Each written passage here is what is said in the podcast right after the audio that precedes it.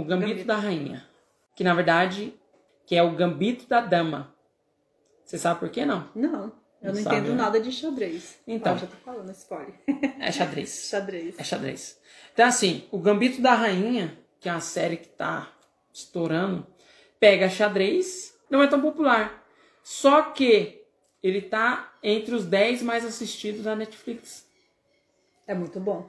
E no New York Times, o livro original que deu a série, tá sendo os mais vendidos agora.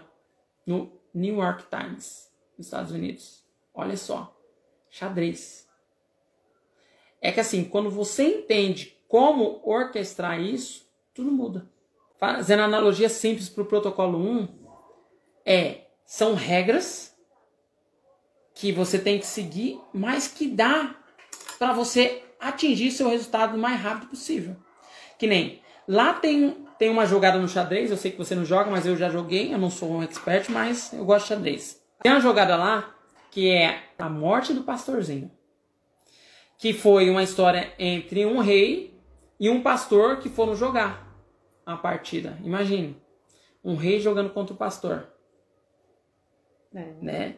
E em quatro lances, assim como no protocolo 1, em quatro lances apenas o pastor, pastorzinho foi e ganhou a partida. Então, para você ver a força de uma estratégia certa, o que pode te levar. Imagine um pastor ganhando de um rei.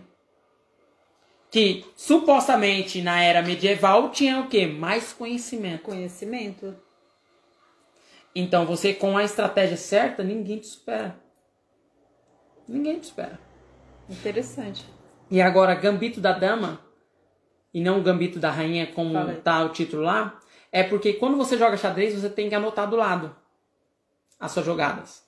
Então, tipo assim, é, peão na casa A1. Você tem que anotar.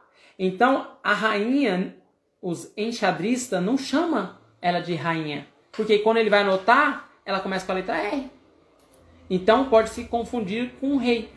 Então, Não. por isso que é chamado de dama, não de rainha. Né? Nossa, legal. E o gambito da dama, por que, que é gambito da dama? Porque gambito nada mais é uma jogada que você sacrifica o seu peão para poder dar espaço para a rainha.